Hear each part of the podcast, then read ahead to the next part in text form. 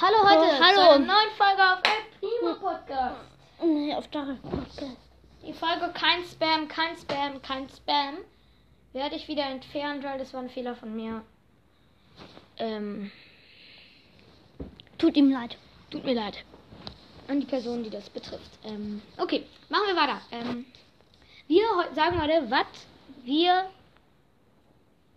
aus unserer Meinung am 1. Dezember passi am, am 1. Januar passieren könnte, weil dann Dezember. ist ja hier Neujahr. Äh, Dezember Vielleicht kommt dann ein äh, Update. ist ja noch lang hin. also der 1. Dezember ist ja noch lang hin.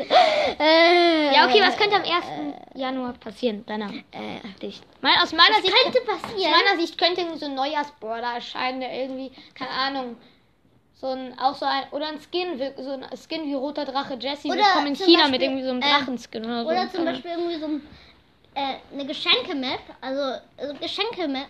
Also, oder. Eine einfach Silvesterknaller-Map. Gibt's die?